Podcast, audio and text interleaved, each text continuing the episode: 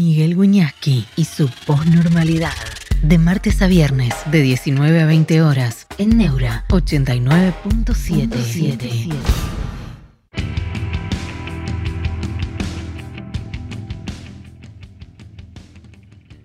Hola, ¿cómo están? Buenas noches, bienvenidos a la posnormalidad. A ver el pelo. Más o menos, ¿no? Más o menos, me afeité, ¿eh? Guarda el hilo. Miren acá.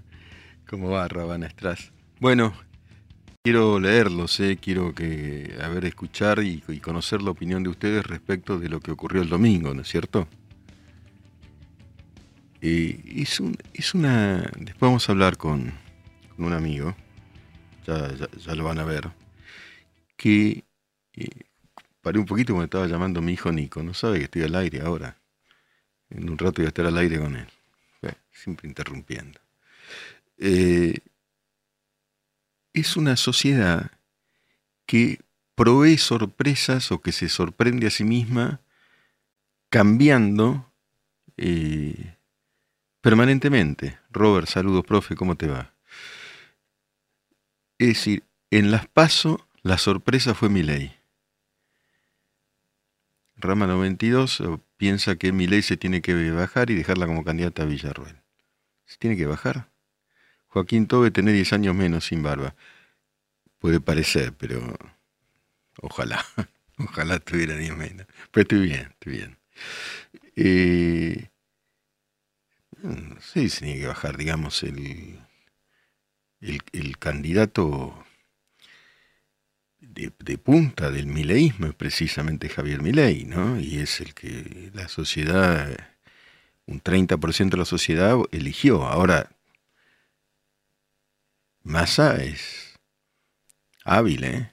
Tenemos que reconocer eso también, ¿no? León Chicho, siempre lo escucho atentamente, saludos.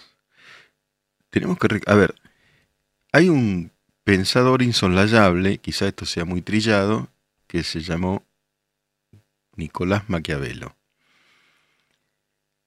Maquiavelo escribió un libro de consejos al príncipe.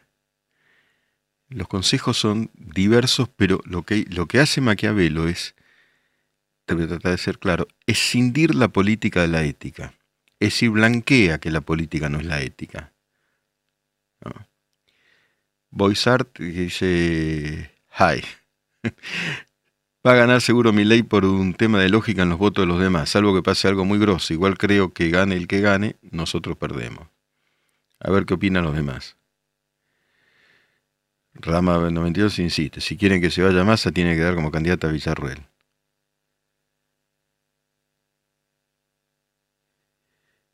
Eh, Milei, en cambio, Robert dice, Milei se quitó votos solo, se cansó de decir barbaridades. Y, lo- y el entorno, cierto entorno de Milei, Rosco 1974, hoy Argentina, ojos del mundo, se ha convertido en Venezuela. Roban las elecciones, nadie protesta. ¿Te parece que, habrá- que habrán robado? En Venezuela, ahora sigo con Maquiavelo, ¿eh? en Venezuela acaba de ganar en las primarias de la oposición por 93% de los votos María Corina Machado, que es eh, liberal. No ultraliberal, ni tampoco anarcoliberal, es liberal.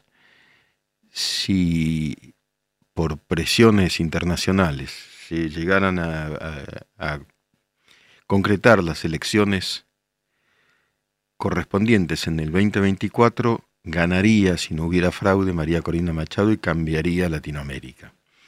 Sería muy importante. Bueno, acá empiezan las críticas. A ver, la gran incógnita es cuántos moderados ya votaron a Massa, es decir, no están dentro de los votos que le, que le vimos a Patricia. Eh, Lian Daniel, mi hijo, no tiene que pedir disculpas por nada, flaquito. Todo es cierto. Eh, ya ganó Massa, en cambio dice ISEM 2007, ya fue, perdimos. Bueno, a ver, si yo fuera, yo, ustedes saben que yo me mantengo eh, equidistante de todos los candidatos profesionalmente. En lo personal tengo opciones, por supuesto, pero profesionalmente no. Yo no diría que el mileísmo perdió. ¿eh? Son 40 diputados, eh, 8 senadores, está en el balotaje. Rama 92 asegura que Massa llegó a su techo va a ganar por los votos en blanco. Mira, eh, Rama, yo lo que me preguntaría es si mi ley no llegó a su techo, porque sacó 30 en las PASO y 30 en las general, en, sí, en las generales. No subió. Me lo pregunto, ¿eh? Diego Librero. ¿Qué país recomienda para vivir? para vivir bien y no trabajar para ser pobre. Uh, hay muchos. Muchos países. Yo tuve la suerte este año de, por razones profesionales, de estar en Italia y en, y en España. Y comparado con la Argentina, los dos países son, esos dos países europeos, a ver, momento. Te voy a decir, comparado con Argentina, parecen una fiesta. Italia parece una fiesta. Y España también.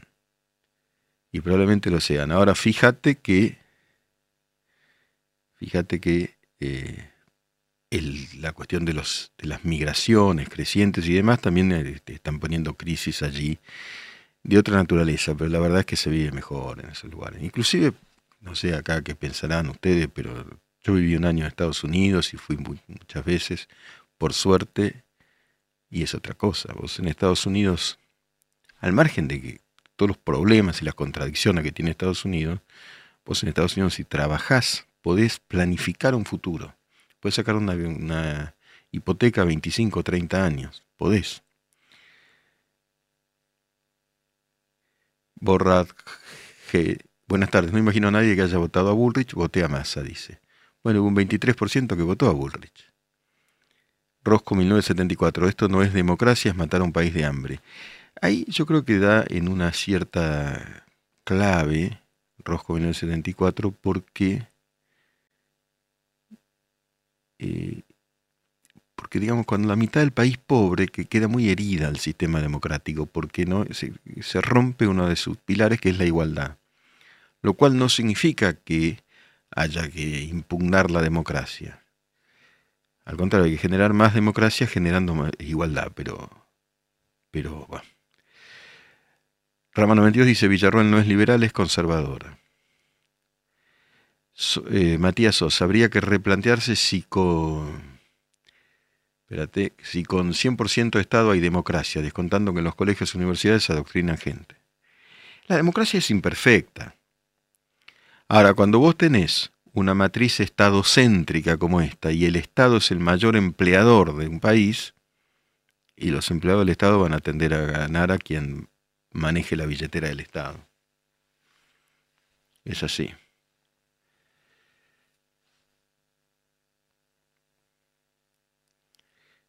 Adam lleva, lo que pasa es que ese periodista que nombra yo no lo quiero nombrar, no, no es lo más serio tampoco. ¿eh? Es complicado. Bueno, matriz socialista, dije, matriz estadocéntrica. Social, no, no sé si socialista, porque es capitalista, ¿no? Pero sí estadocéntrica, un capitalismo estadocéntrico.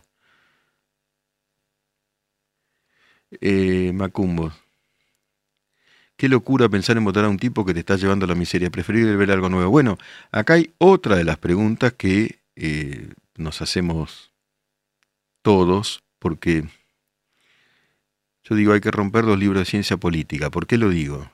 Por lo menos en la Argentina.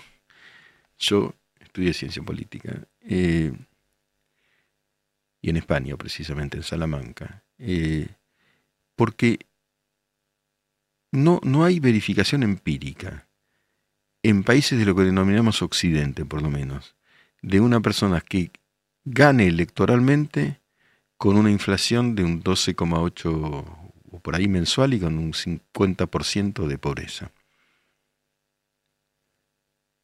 Ah, no se entendió a Clara Borrat. Los que votaron a Bullrich, no imagino que ahora en el balotaje voten a Massa. Para mí gana mi ley. Mm. Mira, yo decía, respecto de estas elecciones del otro día, el que está en pole position es mi ley, pero venía más rápido el otro atrás. Venía más rápido, quizás con mayor astucia. Y ahora el que está en pole position es Massa.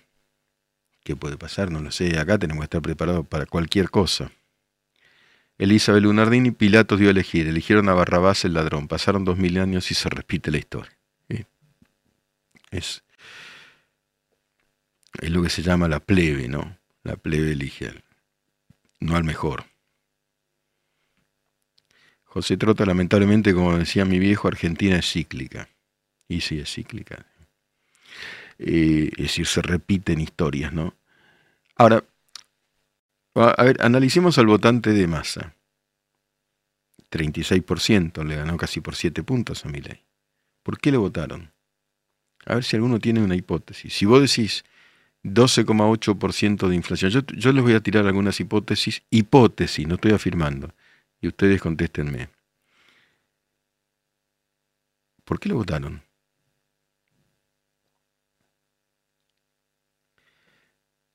Rama no cree en este resultado, pero yo no creo que sea tan fácil, Rama, eh, organizar un fraude. ¿eh? Puede haberlo, 2, 3%, pero ya un 7% no. Eh, me parece muy difícil. la hipótesis es la siguiente. Primero, bueno, Borges dice miedo a mi ley. Bueno, miedo en algunos casos fundado, ¿eh? porque algunas de las cosas que dijeron desde su entorno, romper con el Vaticano, digamos las cosas como son. Esta chica que dijo, este, qué, de los padres que pueden abandonar a sus hijos, todo este tipo de cosas. Eh, obviamente que vos te... Eh, bueno, conservás un poco, decir, pará, tampoco se veía muy claro que era el cómo iba a ser el tema de la dolarización, sí. Bueno, muchas barbaridades. Muchas barbaridades. Mi hipótesis es simple, la gente es conservadora, dice Ramana Estras, y le gusta conservar aunque sea lo poco que le queda. Mario Godoy dice, paz descanse para Ricardo Llorio. Mirá, yo que en paz descanse, ¿eh? que en paz, no me gusta hablar de la gente que fundió, pero tampoco me gusta el, el filo nazi. No. Pero déjalo ahí porque no, no quiero una persona que falleció, ¿qué voy a decir? Hola Miguel, eh, dice Fabricio Taborda, creo que el voto a masa es porque no se vio una oposición sensata o convincente. Claro, como decía un amigo mío, la oferta eh, es la, la, oferta electoral la complicada. José Trota, a ver, ahí está, para. Sacó ganancias. Dos, metieron miedo. Tres, movieron la maquinaria. Por ejemplo, en mi pueblo, ¿qué pueblo será, José? Si puedo decirlo, no sé. En mi pueblo, mi calle de tierra la arreglaron la semana anterior a las elecciones. Ah, bueno, el pueblo de cualquiera. Quien ganó el intendente oficialista. Y bueno. Pero, pero cuando vos decís, sacó el impuesto a las ganancias, ok. Si vos tenés que resolver en este país, con esta pobreza y con esta precarización, y guarda que eh, la precarización alcanza a todos, no a los sectores que están abajo, abajo, abajo en la pirámide social, sino a todos, la clase media que se está, a todos menos a los que no las alcanza nunca, digamos. Eh, si vos vivís al día, decís, ¿cómo pago la tarjeta el mes que viene? Y el tipo te sacó ganancias. Y decís, bueno, después que se arregle. No haces el cálculo, che, esto va a generar una hiper pará, yo, yo vivo semana a semana, ni siquiera mes a mes, de, de pronto día a día. Matías Díaz Miguel, Massa tiró con todo, ni siquiera respetó la... Ah, Punta Indio, de ahí es José Trota. Punta Indio que cerca de... hay, un batallón o algo así, ¿no es cierto? Este, cerca de Bahía, ¿no? Eh, ¿Alguien le dijo algo? No. Bueno, lo que se discutió mucho, pero evidentemente tuvo efecto de masa, fue este cartel, ¿no es cierto?, en los trenes, en las estaciones, que decían boleto Miley, boleto Bullrich, 1100, y este, ¿no? Es el valor que, hay ahora. Ahí se interfirió el sistema digital de, la cartelería, una cosa disparatada, pero se lo hizo y funcionó. Robert Milley pecó de soberbio y creyó que podía dedicarse a decir cualquier delirada. Trajeron temas innecesarios como polemizar la dictadura y pelearse con el Vaticano. Y claro. José Trota, no hay una base, pero estamos 130 kilómetros eh, de Cava. Ah, ah, ah, sí, tenés razón. Qué bueno, qué bueno, pasando la ruta 36. No, te digo qué bueno porque siempre me da envidia los, lugares más tranquilos que, que, la capital. Me alegro que, qué sé yo, me parece que tiene mayor calidad de vida a pesar de todo.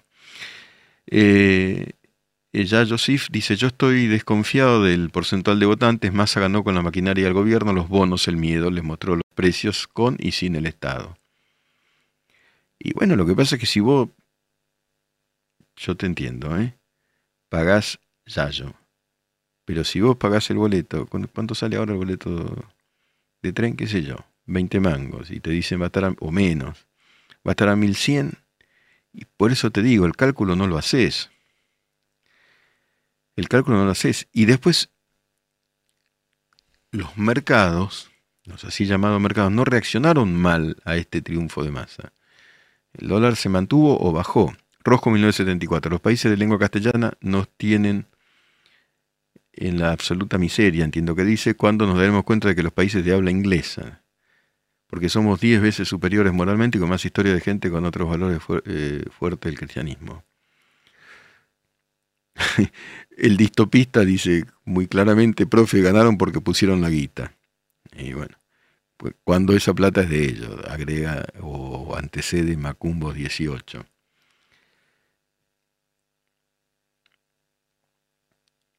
Y SEM 2007 los bancos ya se pusieron del lado de, masa.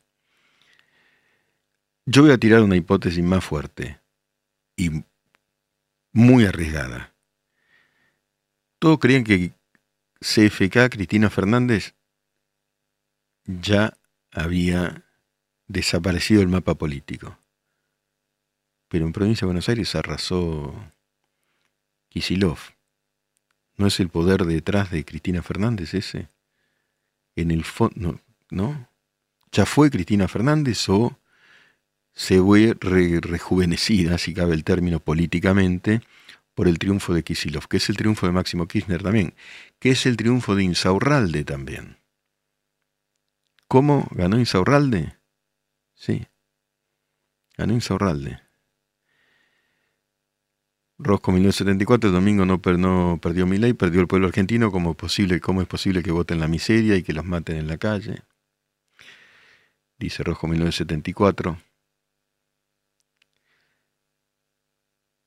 Ilan Daniel, rompiste el récord, estuviste 18 minutos sin nombrar a CFK, pero ¿cuál es el récord?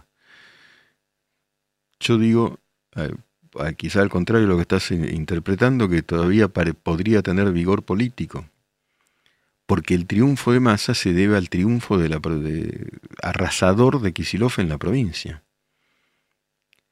Yo les digo una cosa, muchachos, conmigo no, tengan prejuicios, no, me etiqueten porque país se equivocan, ¿eh?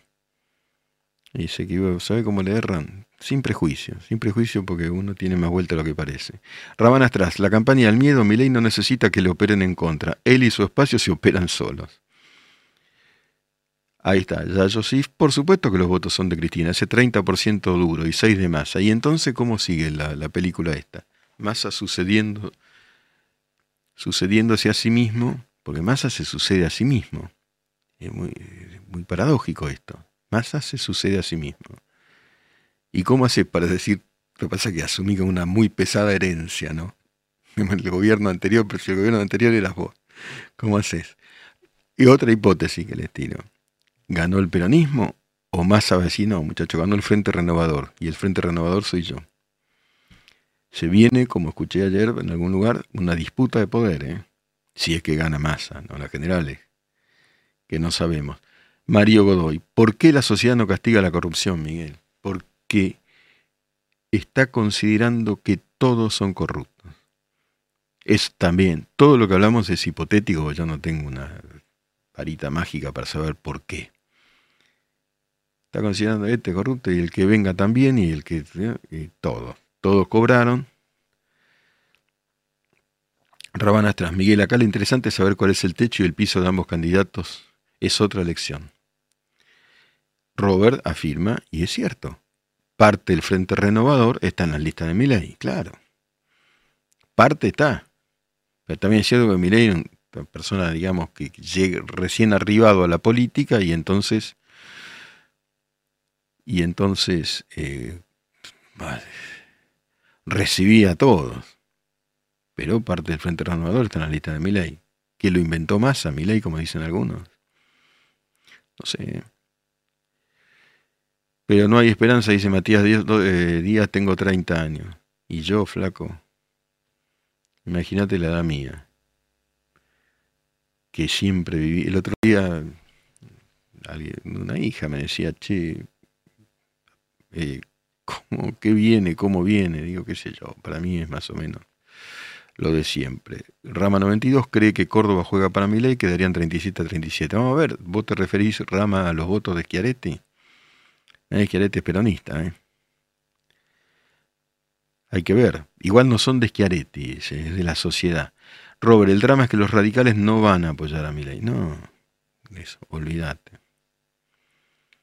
Rabana Strass, el voto espanto es más interesante que el antivoto. Y Buenos Aires, bueno, pero Massa no es peronista, dice también David, que manifiestamente eh, explícita que es hincha de boca. Porque se llama David CABJ, que es Club Atlético Boca Juniors. Bueno. José Trota, la moneda para Massa la hizo la Cámpora. En provincia tiene mucha fuerza. Por eso digo, dijeron, Rama 92, Kisilov no lo quiere a Massa. No, claro, no nos une el amor sino el espanto. Por eso digo, se, viene se vendría una disputa de poder fuerte, ¿no? O por ahí no. ¿Viste? Por ahí se acomodan. Pero parecería que, yo digo, Massa, si gana, ¿qué diría uno si uno fuera Massa? Diría lo que está diciendo. Nadie quería agarrar este fierro caliente y yo lo agarré. ¿Quién ganó? Gané yo no ustedes. No es así. Diego Paredes, tengo 22 años y estoy cansado de que se nos burden en la cara. Imagínate, Dieguito, mi caso. Mi caso. Y tantos millones de personas. Y Lam Daniel, acá lo único cierto es que implosionó, implosionó con ese Liam Daniel. Juntos por el Cambio no existe más, ahí tenés razón. Eh, no sé si tenés razón. Está en una crisis muy, muy grave. Muy grave. Muy grave. Rama 92, claro, nadie se los pidió igual. Se lo pidió, a ver, no sé bien a qué se está refiriendo.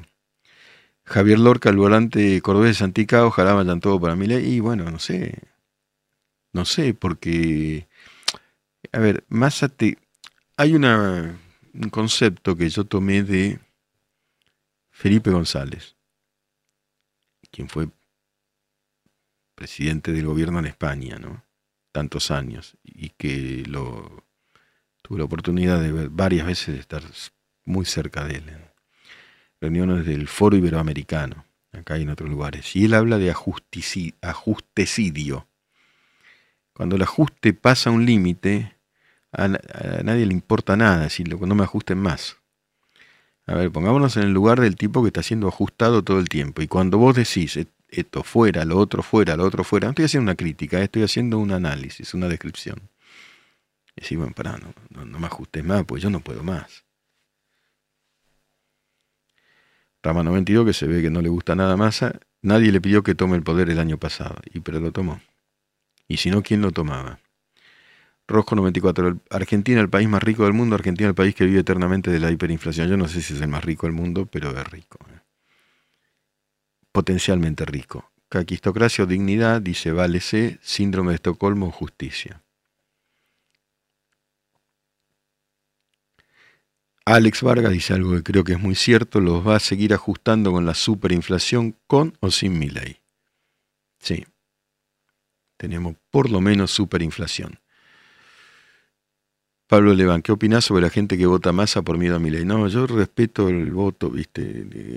opino que, cada uno, al contrario que mucha gente que dice, eh, saben votar y qué sé yo, yo digo, hay que analizar por qué cada uno vota lo que vota. Hay que estar en la situación de cada uno.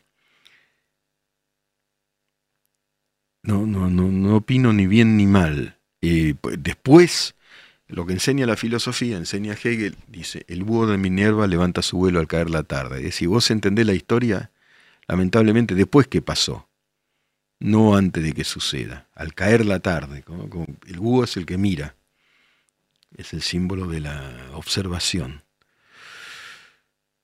Entonces, yo después voy a nosotros, todos, cualquier analista va a poder determinar si el voto fue un gran error, incluso no sabemos cómo será el voto que viene, o no, después que ocurra la historia. El voto a Menem fue en una dirección porque él decía que una cosa y dijo e hizo lo opuesto y la historia se tuvo que leer después. Diego Paredes, de su punto de vista, ¿cómo sería la forma correcta de poner ganarle a Massa? No, no sé, Dieguito. O sea, me parece que, que Massa tiene una habilidad impresionante para... Porque, escúchame, hace un rato lo escuchaba a, Ale Fantino, ¿no? Decía, es un boxeador que le duele y sigue de pie. Le pegás... Escúchame, cuando empezó el primer debate, no sé si se acuerdan, el primer debate, el tipo era el, día después de lo de Insaurralde. Marbella. Hoy le encontraron 600 mil dólares a esta chica, Sofía Clerici, creo que se llama. ¿Viste? El día después. Y siguió de pie. A ver. Bueno, Ilan Daniel dice, si el enfermo psiquiátrico se va. Lo que Robert dice, lo que quedó claro es que Meley asustó por propuestas irrealizables. Además, que es un tipo que no tiene diálogo con el que piensa distinto. Yo no sé si él no tiene diálogo, yo lo conozco a. Eh, eh, tal, vez alguno se sorprenda, es muy agradable personalmente. Ahora, hay un núcleo de fanáticos que no se puede disentir, y eso no está bien, ¿no? Eh, Germolina pregunta, profe, ¿usted cree que Milei gana el 19 o tiene pocas chances? Yo lo que digo, Germolina, es que ahora, hoy, en la pole position está Massa. Son casi siete puntos. Casi siete puntos. Iván Gutiérrez, yo creo que la gente no es boluda, dice. En su discurso eh, hay propuestas que las, les asustan. Eugenia Gessi dice, ley no ganó porque le faltó un pacto de sangre, entiendo que vea. Vicente 7, guion bajo 7, ¿qué opina? ¿Es más fuerte el odio a los cabos o el odio a aquel que insultó a tu candidata? Refiriéndome a los votantes de Bullrich, no es mi candidata. ¿eh? Sí. Ah, los votantes de Bullrich. No es ni ella, ni, lo, ni Milei, ni, ni Massa, ni nada. Pero no, estás hablando de mí. Bueno, si vos insultás a los radicales, a Bullrich eh, y al kirchnerismo, y hay mucha gente que es radical, que es kirchnerista y que es bullrichista. Entonces, se te eh, complica un poquito. Por ahí tenés un 30% que te siguen. Y después, ¿cómo volvés de eso? Bregman a favor de mi ley. Y Santoro se bajó, ¿cómo afecta a la Bregman está a favor de mi ley. Eh, dice Lisa Nelly J. Melina ganó por soberbio, creo que dijo Rame, que yo también ya lo, había denunciado. David, eh, Club Atlético Boca Junior, no es una sola razón por la que no ganó Milei, son muchas. Muchas razones. Muchas razones. ¿Qué harán Cornejo, Morales y Puyaro? Mirá, al margen de los dirigentes, Morales está enojadísimo con, Por el Cambio. Pero al margen de los dirigentes del radicalismo, Puyaro es otra cosa, me parece, eh, la gente que se siente radical... Hay dos cosas en este país que no se pueden hacer nunca, que es despreciar al peronismo, subestimarlo, me parece que lo hicieron, el aparato peronista, el sentimiento peronista, y despreciar al radicalismo. El radicalismo es un partido histórico con en, todo el territorio del país. Bregman llamó a votar por masa, dice, claro, dice Rama 92, por eso, no sé. No sé si llamó o no llamó. Giuseppe Antonio, que creo que eh, habla desde España, Miguel Waldorf acaba de decir al lado de mi ley en La Nación que apoya mi ley. No lo sabía, mira. Eh, ¿Mi ley es la antipolítica? Pregunta JCM. Bueno, es una persona que viene de fuera del, ámbito político, ¿no? Pero está en la política, es parlamentario. Se presentó a elecciones dentro de las reglas políticas. Después está el acuerdo con Barrio Nuevo, que parece que no funcionó. Recién estuvieron Generación Cero, estuvieron con B corta, Generación Cero. Por favor, por favor. Recién estuvieron Milei igual y Wolf. Mira vos. Libertad Republicana afirma que hay un fraude.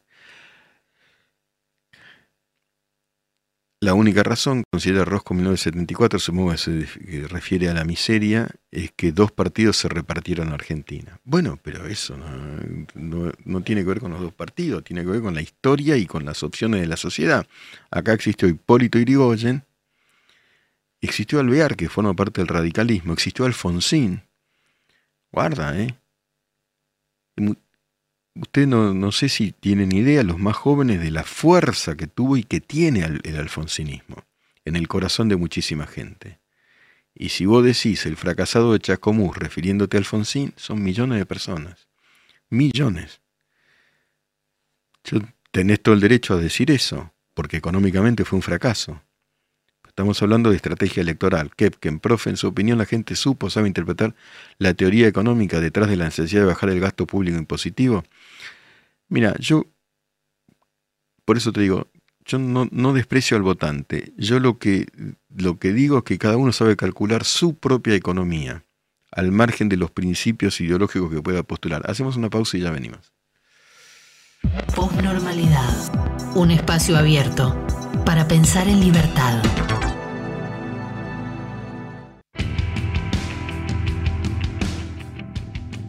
Bueno, los comentarios eh, son abundantes, ¿no? Por, ahí me salteo alguno, pero alguien que dijo, cuestionan a Jesucristo, ¿quién fue que lo dijo? ¿No se puede cuestionar a Alfonsín? No, sí se puede, ¿cómo no se va a poder? Lo que digo es que si vos lo cuestionás, hay millones de personas que siguen siendo alfonsinistas. Es el padre de la democracia. Eh, el otro tema es la posición respecto de la dictadura del mileísmo. Yo eso lo digo, no, no es que lo que ocurrieron fueron excesos. Igual creo que mi ley responde con inteligencia a eso, pero no, hubo un, plan, que no fueron 30.000, no fueron 30.000, fueron 8.000 y pico, pero hubo un plan, había como centenares de campos de concentración. Y eso tampoco, y eso tampoco es gratis, ¿no? La dictadura, porque hay mucha gente que no lo vivió, fue el horror de los horrores. Giuseppe Antonio Marchetti, pues se produjo una cierta discusión respecto del alvearismo y el irigoyenismo. Alvear era lo, eh, Irigoyen era lo opuesto a alvear, sí, es cierto, eran dos líneas del radicalismo. ¿no? Robert aporta, muy, muy interesante. Alvear quedó la caja de previsión social para empleados bancarios.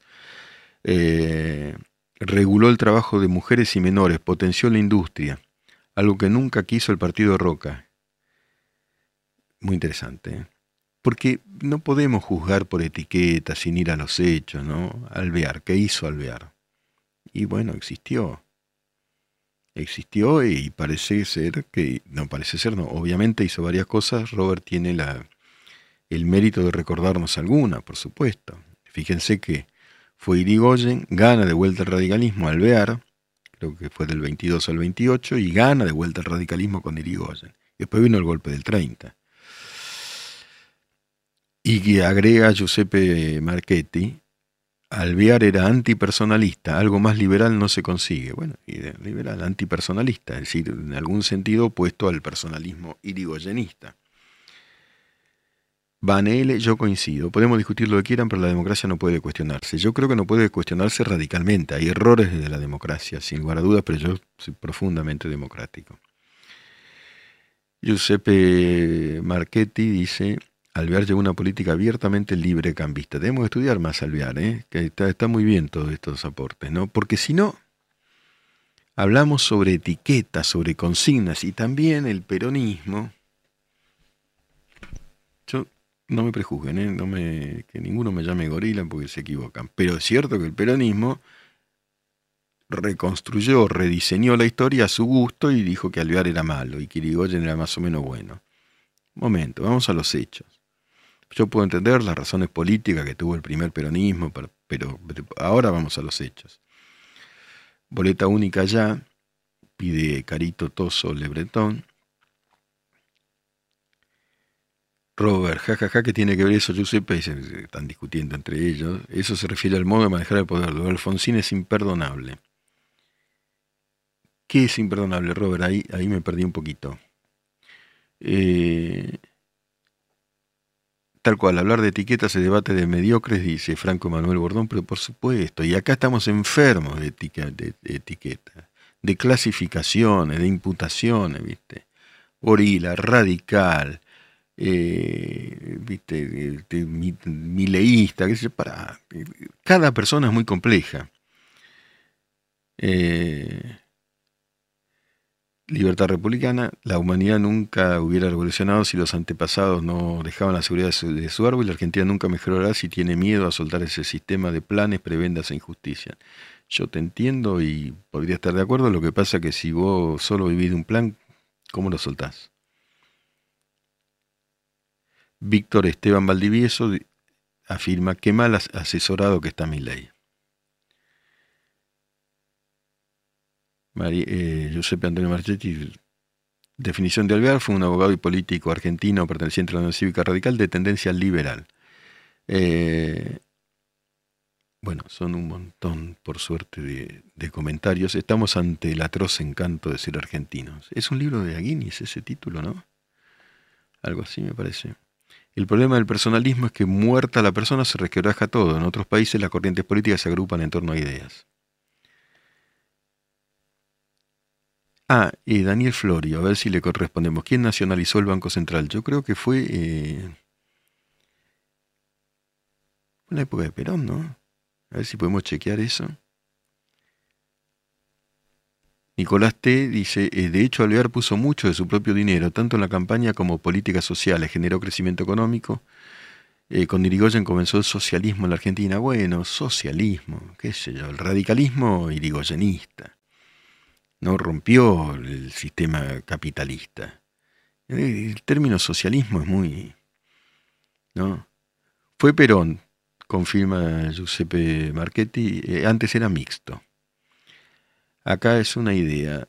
Eh, espérate, dice Andrés Shelter, liberalismo, sea libre mercado, un país más serio donde el precio administre la economía, no la restricción de capitales.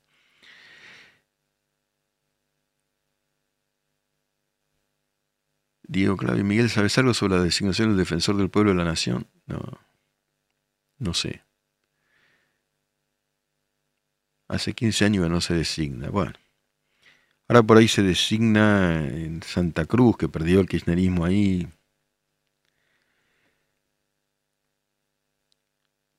Perón y, y DB dice, Perón es nacional, socialismo o no. Bueno, él se definía como tercera posición, ni yanquis ni marxistas, decían peronistas. Gabriel, hola, saludo.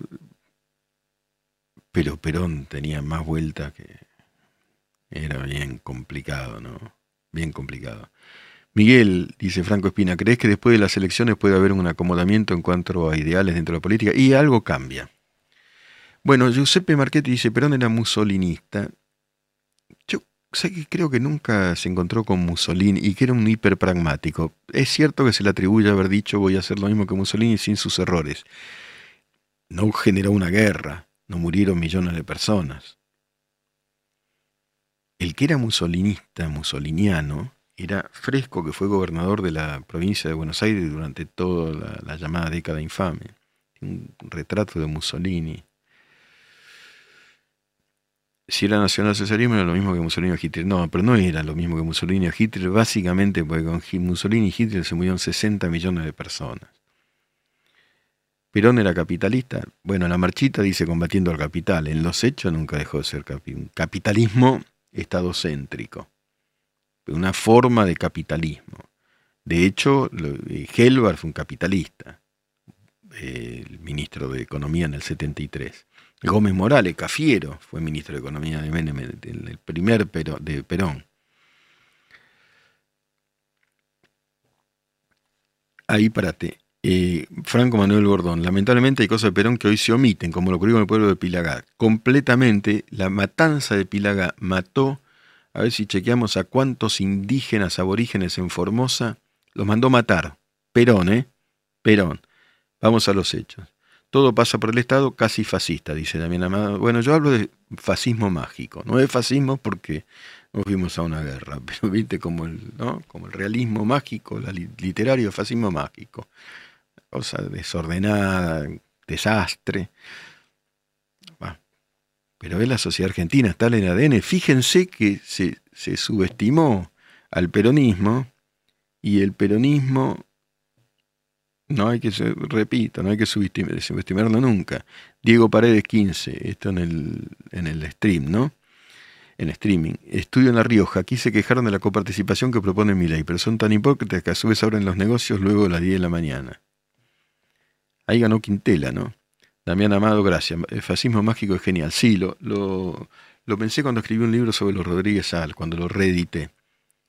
Ah, bueno, está eh, conectado mi gran amigo y uno de los tipos más lúcidos que tenemos en la Argentina, José Abad. Y si es así, José, ¿cómo estás? Querido Miguel, ¿cómo estás, amigo? ¿Qué tal?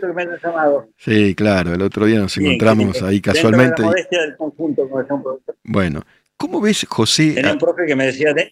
¿Qué, decime, ¿qué te decía tu profe? Bien dentro de la modestia del conjunto. ¿Cómo ves a la sociedad, José? No sé, psicosocialmente hablando, si cabe, ¿no? Sin hablar literalmente de política.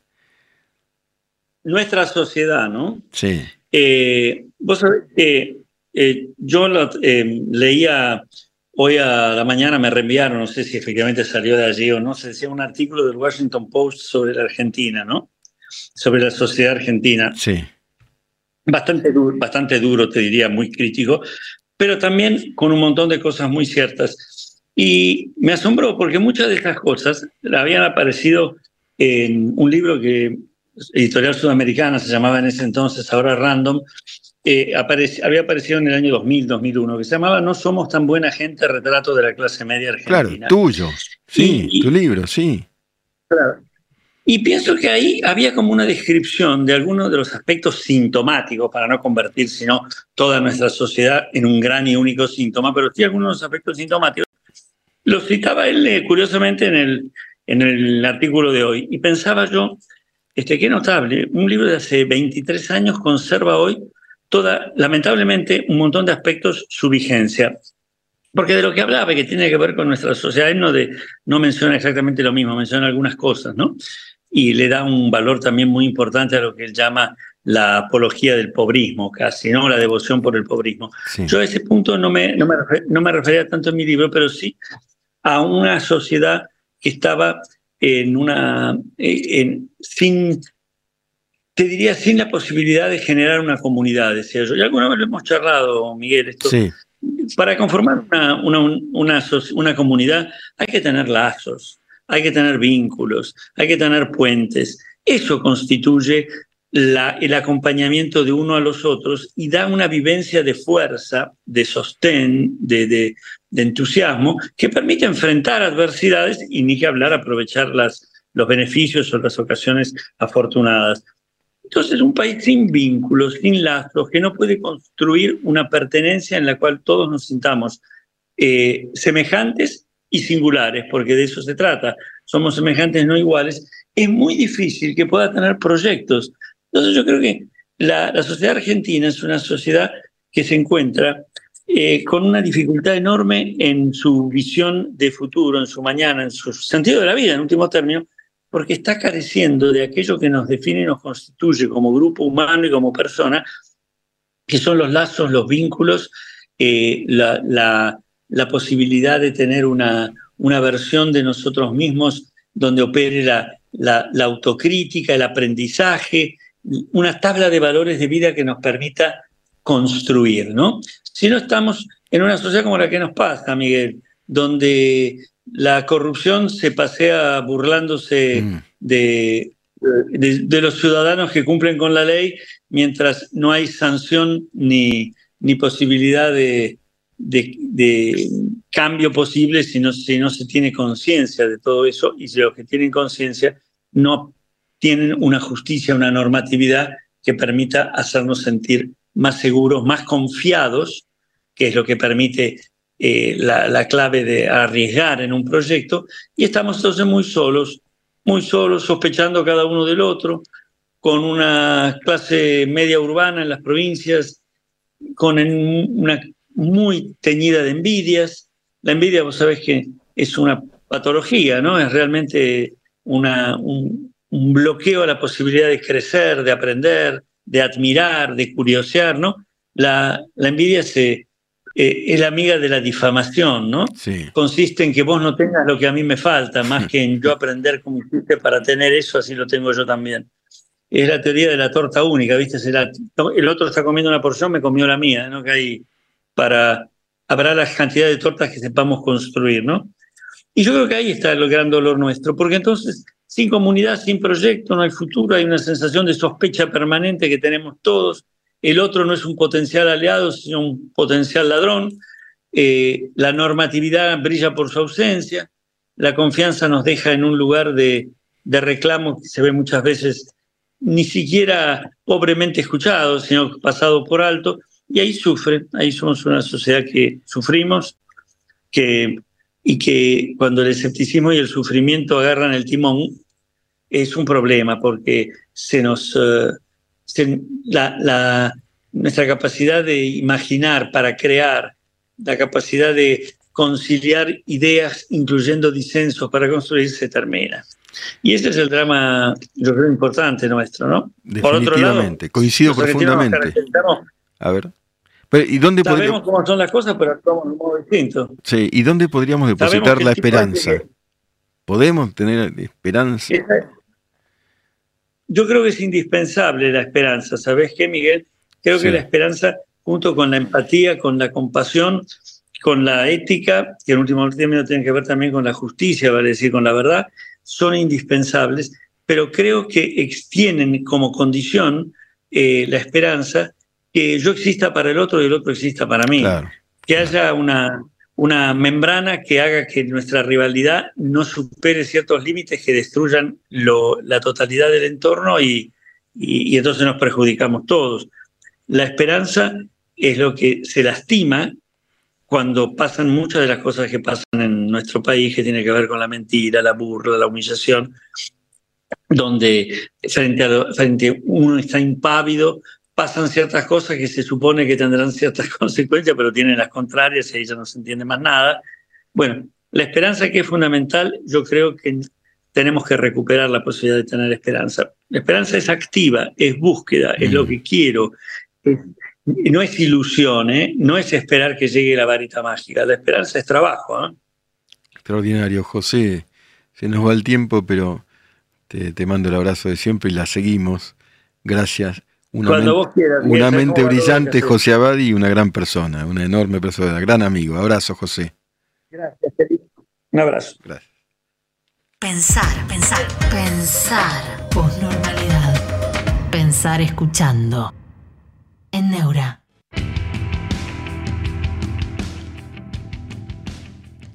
En la posnormalidad la poesía se lee de pie, en este caso de Luis Rosales, un gran poeta español, se llama Es el miedo al dolor.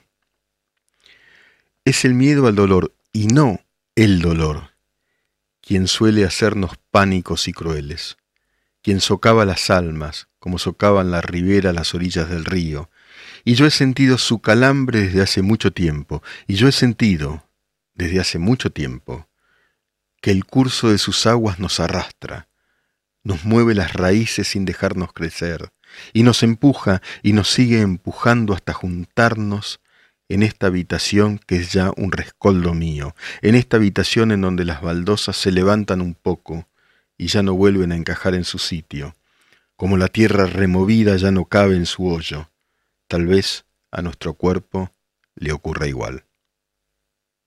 Martes, Postnormal, con Miguel Wiñaski.